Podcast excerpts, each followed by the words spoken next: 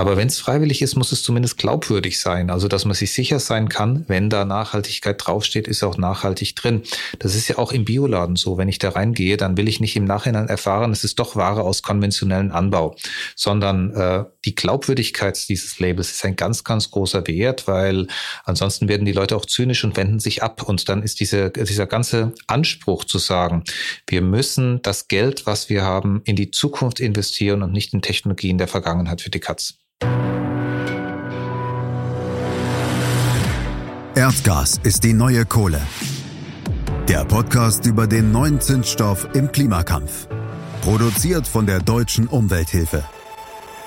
Hallo, mein Name ist Nadine Bethke und Thema unseres Podcasts heute ist Fossiles Erdgas, ein nachhaltiges Investment, die EU-Taxonomie. Das ist ein ganz schöner Brocken, den wir uns vorgenommen haben, den ich mir vorgenommen habe, aber dafür habe ich mir zwei ganz wichtige Gästinnen ins Studio geholt und das sind Magdalena Senn von der Bürgerbewegung Finanzwende und Sascha Müller-Krenner von der DUH. Magdalena, Sascha, willkommen. Wer seid ihr? Magdalena, wir fangen bei dir an. Ja, hallo und danke für die Einladung. Ich bin äh, Ökonomin von Beruf und ich arbeite bei der Bürgerbewegung Finanzwende, wie gesagt, und beschäftige mich damit allem, was um nachhaltige Finanzmärkte geht. Also nachhaltige Geldanlagen, aber auch, wie sich Klimarisiken auf die Finanzstabilität auswirken. Also was. Und da habe ich eben auch ähm, mit der EU-Taxonomie zu tun gehabt, die ja zuletzt auch sehr kontrovers diskutiert wurde. Oh, das diskutieren wir heute auch weiter. Sascha, wer bist du? Ja, Sascha Müller-Krenner, ich bin Geschäftsführer der Deutschen Umwelthilfe und äh, ich komme natürlich von der Umweltseite und wir schauen uns diese nachhaltigen Investments eben aus der Perspektive an. Bringt das etwas für Umwelt und Klima oder doch eher nicht? Sehr wunderbarer Einstieg. Bringt es etwas für Umwelt und Klima? Was ist denn diese EU-Taxonomie? Wollt ihr mir beide mal ein bisschen was dazu erzählen? Magdalena. Ja, also die EU-Taxonomie ist ja so ein bisschen sperriger Begriff. Die EU arbeitet da auch schon ganz schön lange dran und es geht eigentlich äh, ganz praktisch um eine Liste, eine Klassifizierung von Wirtschaftsaktivitäten, die nachhaltig sind. Und da will die EU eben eine gemeinsame einheitliche Liste schaffen, so ein bisschen als Standard für Nachhaltigkeit und damit eben auch als Grundlage für nachhaltige Geldanlagen. Und dieses Ding soll dann nicht nur sozusagen definieren, was nachhaltig ist, sondern gleichzeitig auch für Transparenz sorgen, dass man weiß, wie nachhaltig ein Unternehmen, ein großes oder ein Investmentfonds ist.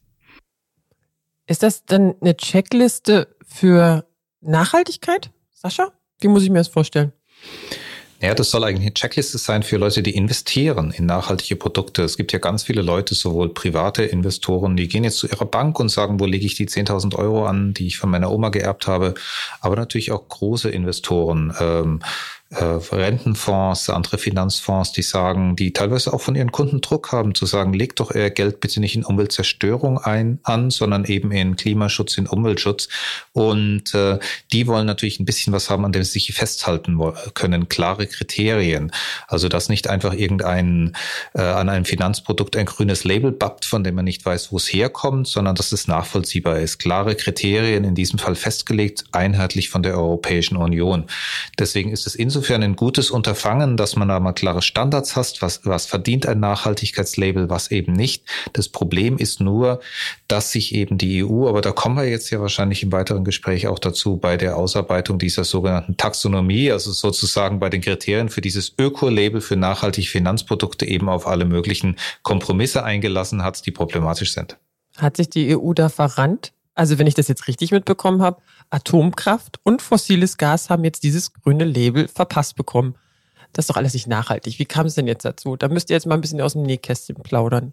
Ja, fange ich vielleicht an und äh, natürlich der gesunde Menschenverstand, der sagt schon, also dass weder fossile Gaskraftwerke und vor allem nicht Atomkraftwerke ein grünes Label verdienen. Und insofern hier geht es um den ganz, ganz klassischen politischen Kompromiss, wo sich einfach auch die Energielobby und die Politik, Teile der Politik eben durchgesetzt haben und gesagt haben, wir wollen Geld auch für diese Technologien mobilisieren und deswegen packen wir das in dieses Nachhaltigkeitslabel. Was ist die Begründung? Äh, die französische Regierung vor allem ähm, äh, wollte einfach ihre Atomkraftwerke. Frankreich hat ja sehr viel Atomkraft, teilweise sehr, sehr alte Kraftwerke. Die müssen jetzt modernisiert werden, auch aus Sicherheitsgründen. Und äh, dafür brauchen sie Geld. Äh, das Geld haben die nicht einfach auf dem Bankkonto liegen. Das müssen sie sich am Kapitalmarkt besorgen. Und es geht natürlich sehr viel leichter, wenn man argumentieren kann, Atomkraft ist klimafreundlich nachhaltig.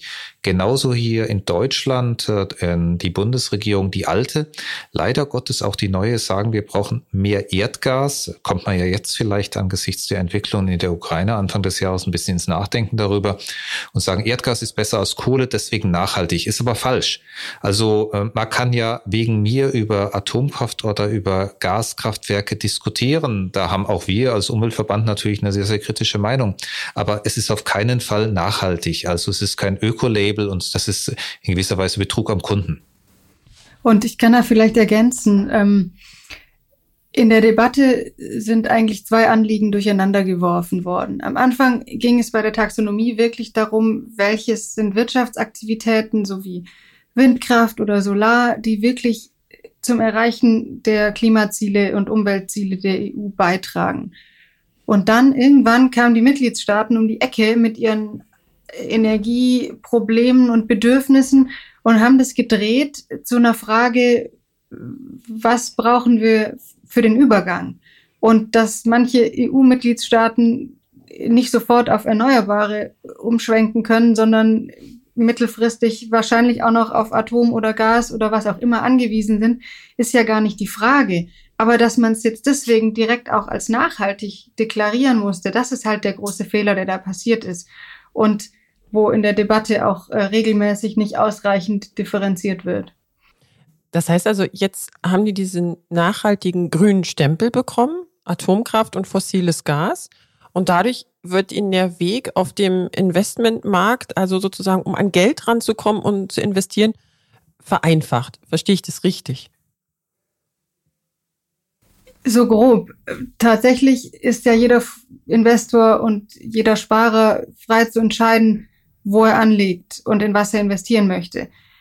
Da ich das aber sozusagen alles gar nicht alleine überblicken kann, wenn ich ein paar Euros anlegen möchte, brauche ich einen Standard, auf den ich mich verlassen kann. Und dieser Standard ist die Taxonomie.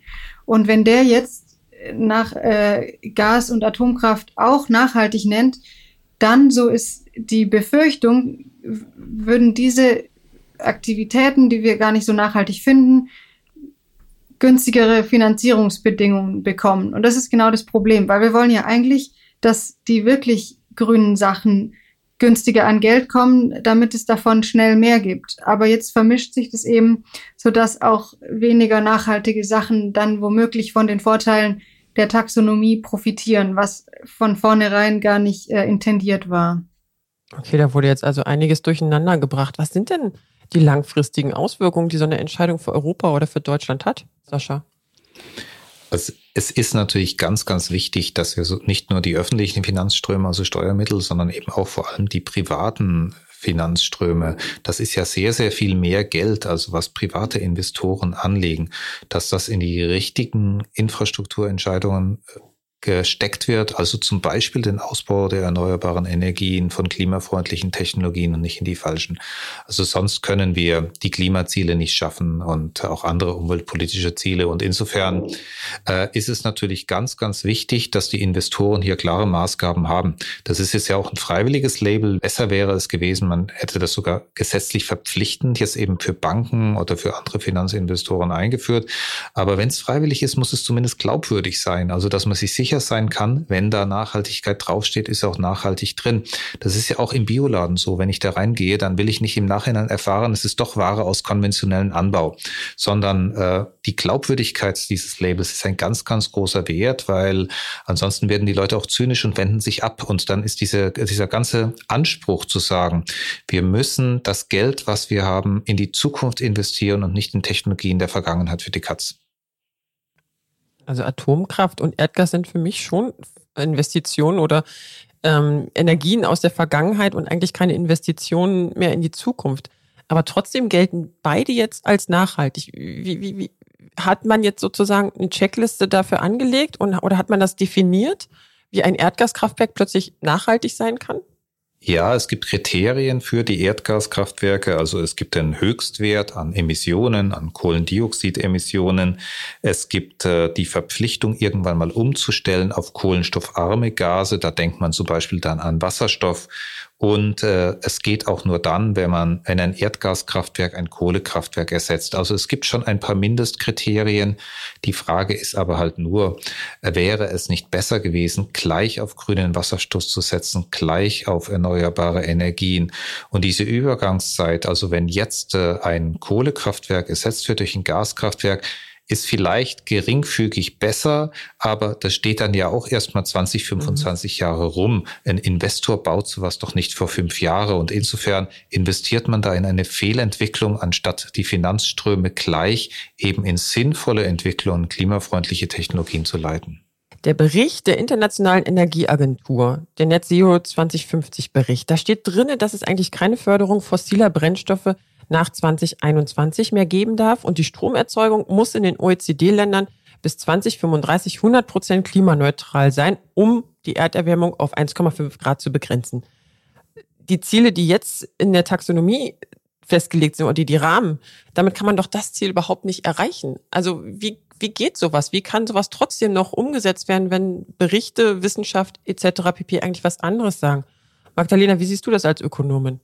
Ja, ich habe da Zweifel, aber ich bin nicht die Energieexpertin. Ich würde nur sagen, es ist halt einfach gefährlich, jetzt die Sachen, die wirklich eine Investition in die Zukunft sind, zu vermischen mit denen, die wir zähneknirschend für den Übergang brauchen, weil öffentliches Geld und Förderung und auch die Vorteile durch eine Taxonomie sollten wirklich nur den Aktivitäten äh, zugutekommen, die wir, die wir für wirklich zukunftsfähig halten.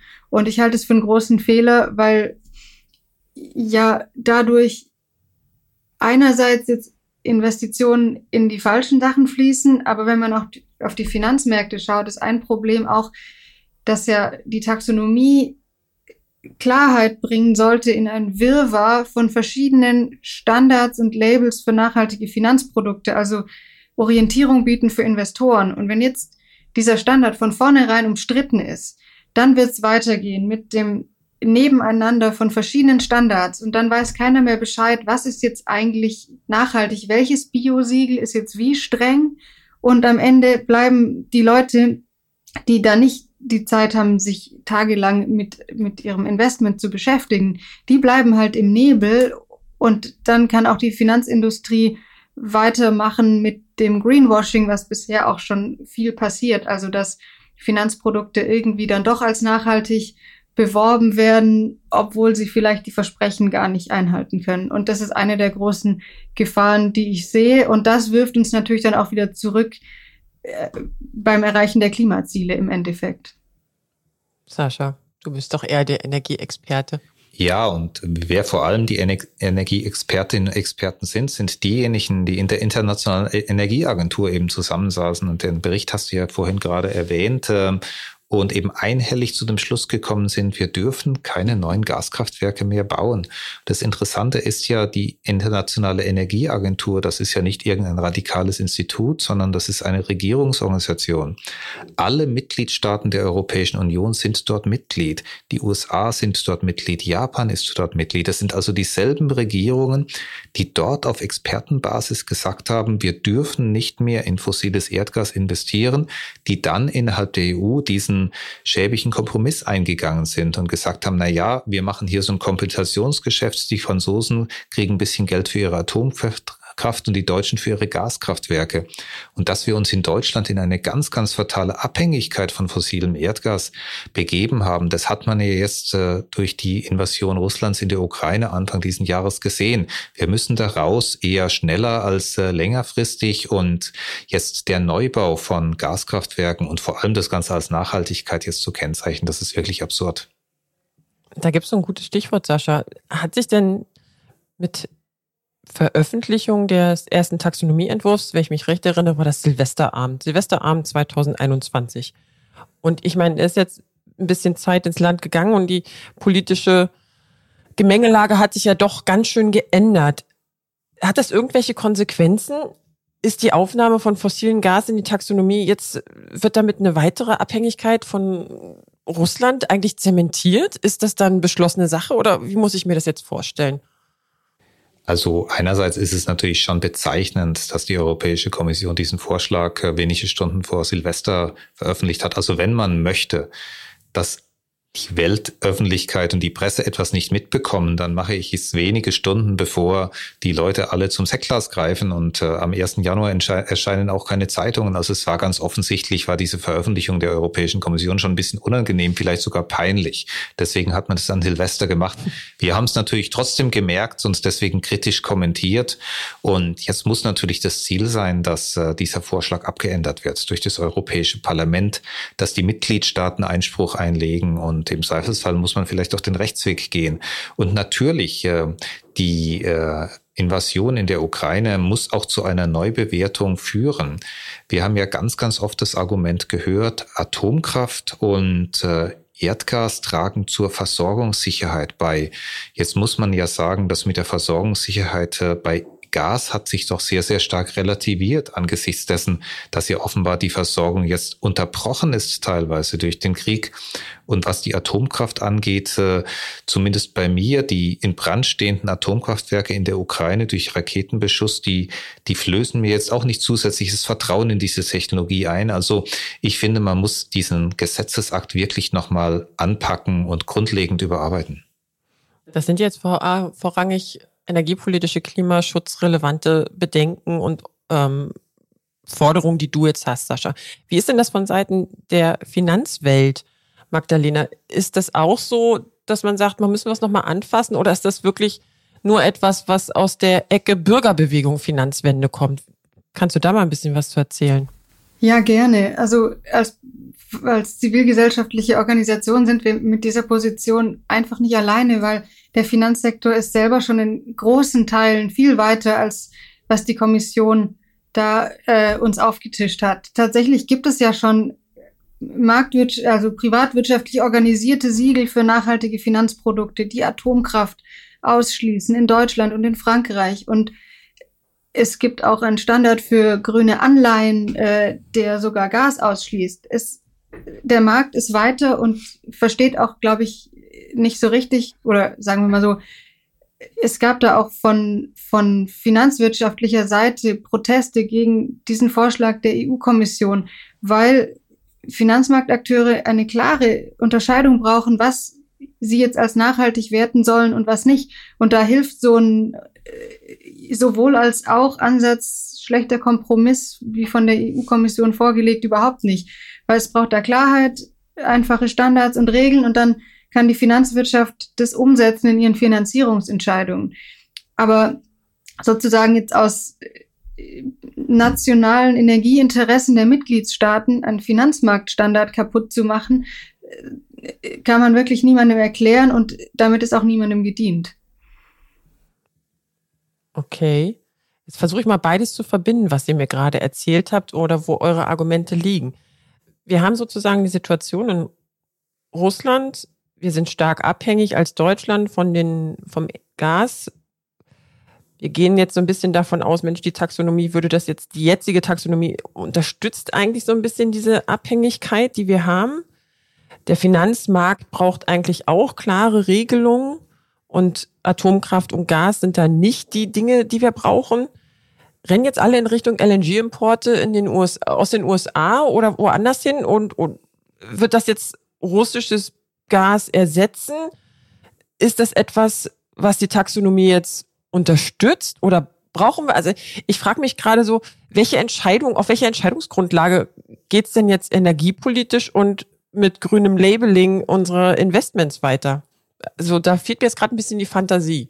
Habt ihr da mehr? Ich sage mal, man muss zwei Dinge voneinander trennen. Das eine ist, äh, dass wir natürlich, wir stehen jetzt unter enormem äh, Entscheidungsdruck. Wir müssen die Klimaziele erreichen. Wir müssen äh, die Energieversorgung in Europa zu verträglichen Preisen, zu bezahlbaren Preisen sichern.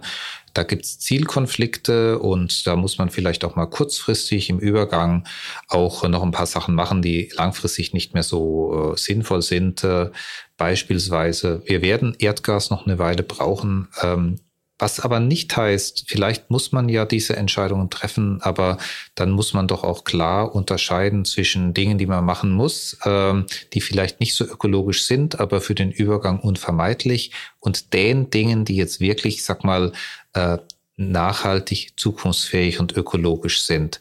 Es wird ja nicht verboten, zum Beispiel jetzt im Übergang nochmal in zum Beispiel Flüssiggas zu investieren. Vielleicht brauchen wir das wirklich noch die nächsten 10, 15 Jahre. Aber wir wissen alle, das ist eine fossile Energie. Es wird bei der Erzeugung wird Methan frei, beim Verbrennen wird CO2 frei. Das verstärkt alles den Treibhauseffekte. Deswegen nachhaltig ist es nicht, auch wenn wir es im Übergang brauchen. Diese Dinge muss man trennen. Dieses Öko-Label ist wirklich da für die Zukunftstechnologien und nicht für die Dinge, die im Übergang vielleicht noch notwendig sind. Mhm. Magdalena? Ähm, ich sehe das ähnlich tatsächlich. Wir wollen einen Standard schaffen für die Dinge, die wirklich nachhaltig sind. Und da sollten wir nicht einknicken vor nationalen Interessen oder auch der geopolitischen Situation, die manche kurzfristigen politischen Zwänge jetzt bei der Energieversorgung nach sich zieht.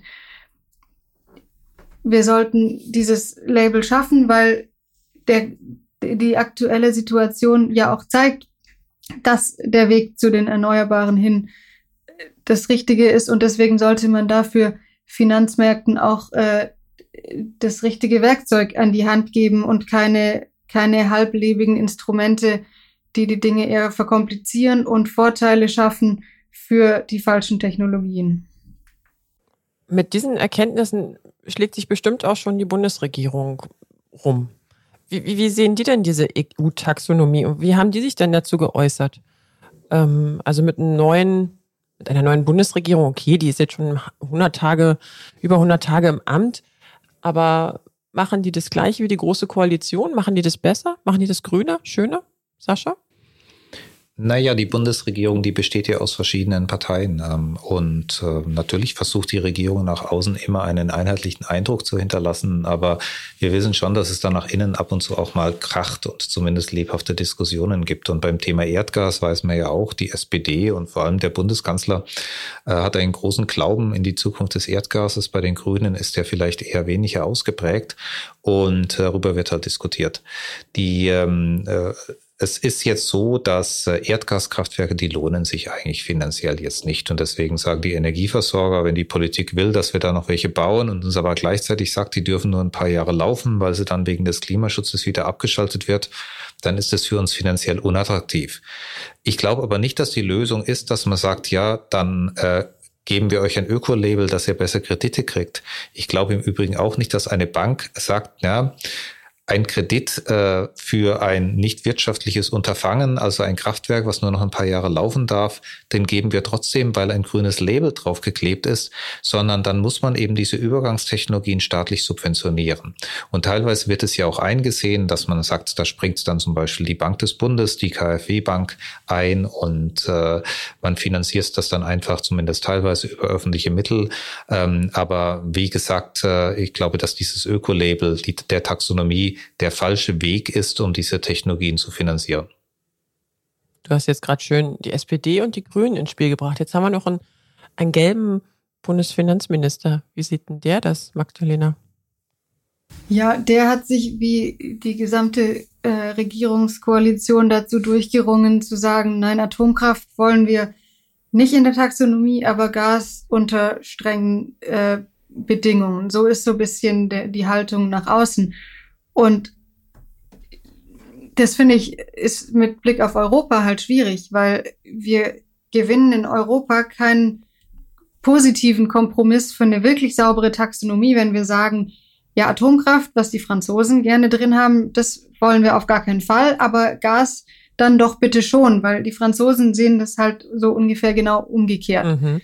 Und deswegen wäre es, wenn man wirklich eine glaubwürdige Taxonomie möchte, eine ambitionierte Taxonomie, dann wäre die einzige Haltung, die man einnehmen kann, zu sagen, na ja, damit es in Europa einen Kompromiss gibt, dann machen wir es ohne Erdgas und ohne Atomkraft, so wie es am Anfang vorgesehen war. Aber das ist eben nicht äh, in Sichtweite. Und tatsächlich ist auch zu vermuten, dass die Bundesregierung sich jetzt, was diesen Vorschlag mit Atom und Gas von der Kommission angeht, dass sie sich dazu im Rat der Mitgliedstaaten enthalten möchte.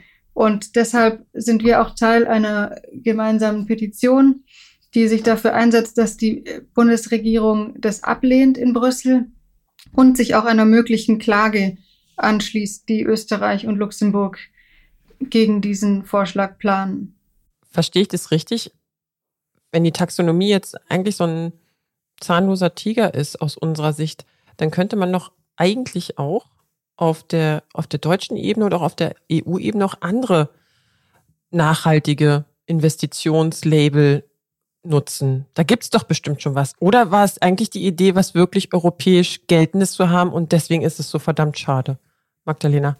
Es ist so verdammt schade, weil man wollte ja endlich was gemeinsames, einheitliches, wissenschaftsbasiertes, konsistentes schaffen, was dann die Grundlage ist, auch dafür, dass man dann so ein, ein Verbraucherlabel, ein einfaches äh, macht. Wenn es aber die Grundlage schon nicht funktioniert, dann glaube ich, ist es auch nur begrenzt sinnvoll, noch was anderes daneben zu versuchen, weil es ist diese Taxonomie, die eigentlich eine richtig gute Idee ist und die auf einer guten Grundlage steht und für die ist auch von der EU-Expertenplattform, die ursprünglich die Kriterien ausgearbeitet hat, das war alles mal sehr ambitioniert und sehr sinnvoll und es wurde sozusagen im politischen Prozess nach und nach abgeschwächt aufgrund der vielen Sachen, die wir schon diskutiert haben.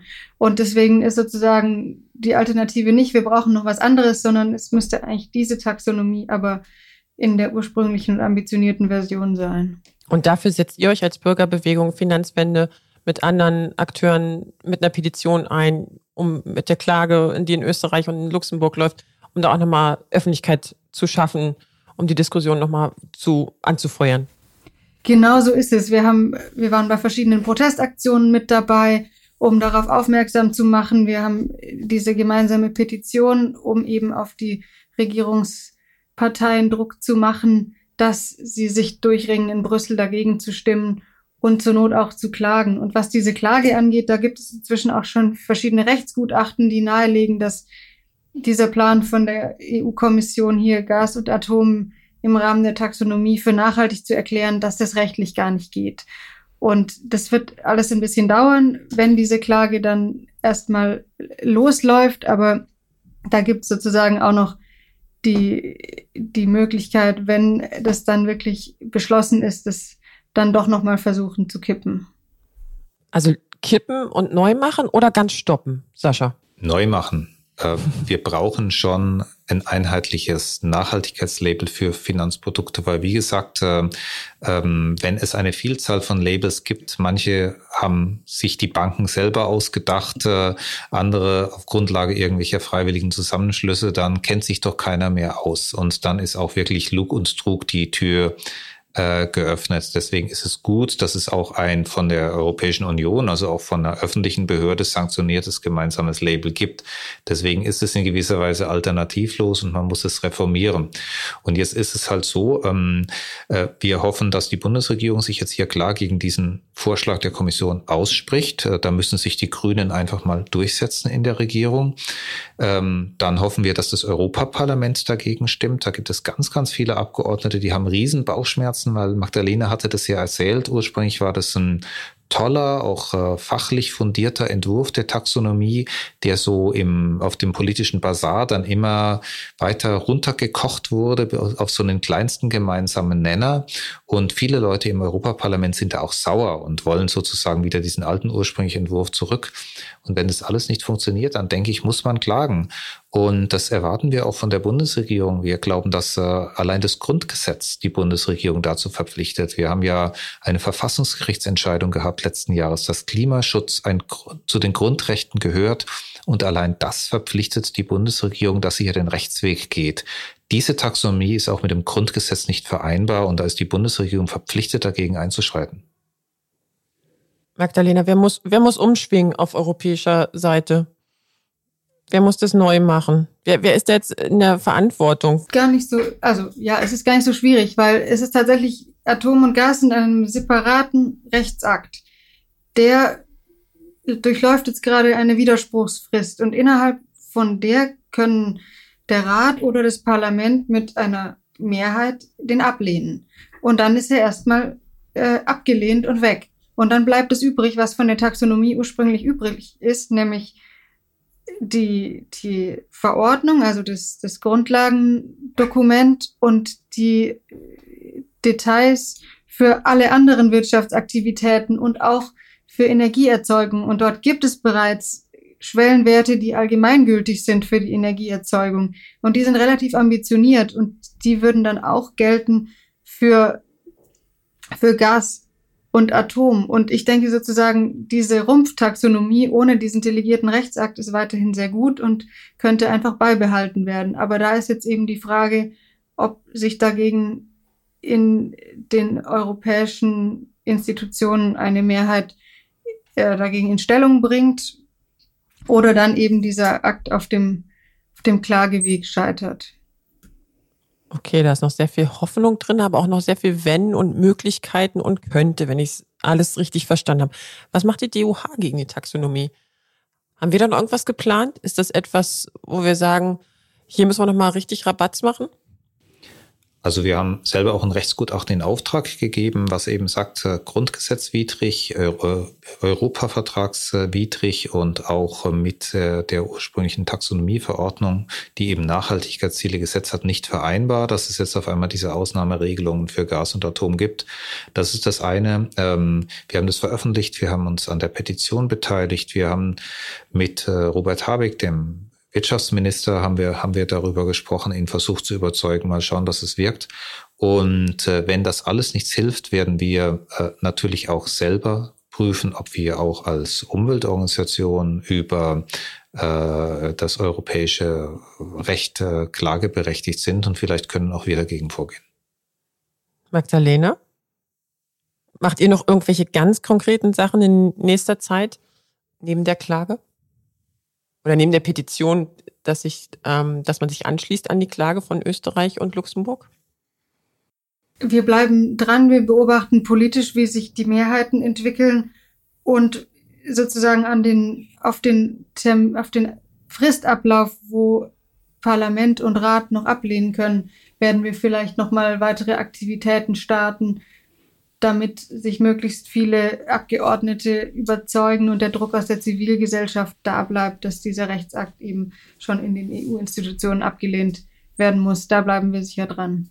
Und alle Parlamentarier im Europäischen Parlament, egal aus welchem Mitgliedstaat, kann man auch persönlich anschreiben und sagen, komm, das taugt alles nichts, lass uns das Ding nochmal neu machen. Das, das kann man nicht mehr, das sollte man auch, weil auf sowas reagieren Parlamentarier auch. Und äh, das ist durchaus nicht so, dass es jetzt nicht nur die grünen Mitglieder im Europaparlament sind. Das ist äh, auch so. Es gibt ganz viele konservative Abgeordnete, die fühlen sich damit unwohl. Und äh, insofern, ähm, das wirkt schon. Die wollen ja alle wiedergewählt werden. Und wenn die Post kriegen, also wenn es jetzt vor allem keine Standardbriefe sind, sondern auch mal individuelle schreiben, dann merken die auch, das ist ein Thema, was die Menschen bewegt und äh, denken dann vielleicht nochmal nach, wie sie abstimmen. Und gerade die Fraktionen der Christdemokraten und der Liberalen im Europaparlament könnten da am Ende des Zünglein an der Waage sein. Deswegen lohnt es sich da auf jeden Fall, mit denen in Kontakt zu treten, mit dem Wahlkreisbüro ins Gespräch zu kommen und zu sagen, dass man sieht, was da passiert und dass man da nicht einverstanden ist. Ich danke euch beiden. Das war ein, ein sehr spannendes, aufschlussreiches Gespräch. Ich habe sehr viel gelernt. Ich habe mal noch gedacht, dass das ist doch etwas, so eine EU-Taxonomie, das ist so eine Checkliste und eigentlich ganz cool, aber wie es dazu kommt und wer da alles wo dran rumzuppelt und ändert. Und wie sagtest du, Magdalena, diese Rumpftaxonomie ist eigentlich eine wunderbare Basis und hätte man nehmen können, aber jeder hat da in der Suppe noch mit rumgekocht und viele Köche verderben den Brei. Wir haben es live und in Farbe sozusagen miterlebt. Ich danke euch herzlich für diese Nähkästchen. Geschichten und auch die Herausforderungen, die vor uns liegen und mit denen ihr euch beschäftigt und tagtäglich auseinandersetzt. Danke euch. Sehr gerne, wir bleiben dran. Vergesst nicht, unseren Podcast zu teilen und zu abonnieren. Alle Infos wie immer auf www.duh.de slash podcast. Und in der nächsten Folge, da schauen wir der Gaslobby und der EU-Politik auch nochmal richtig auf die Finger und wir beleuchten deren Einflusssphäre nochmal ganz genau. Bis dahin, ciao, ciao. Das war Erdgas ist die neue Kohle. Der Podcast über den neuen Zündstoff im Klimakampf. Weitere Informationen rund um das Thema Erdgas und saubere Alternativen finden Sie auf duh.de.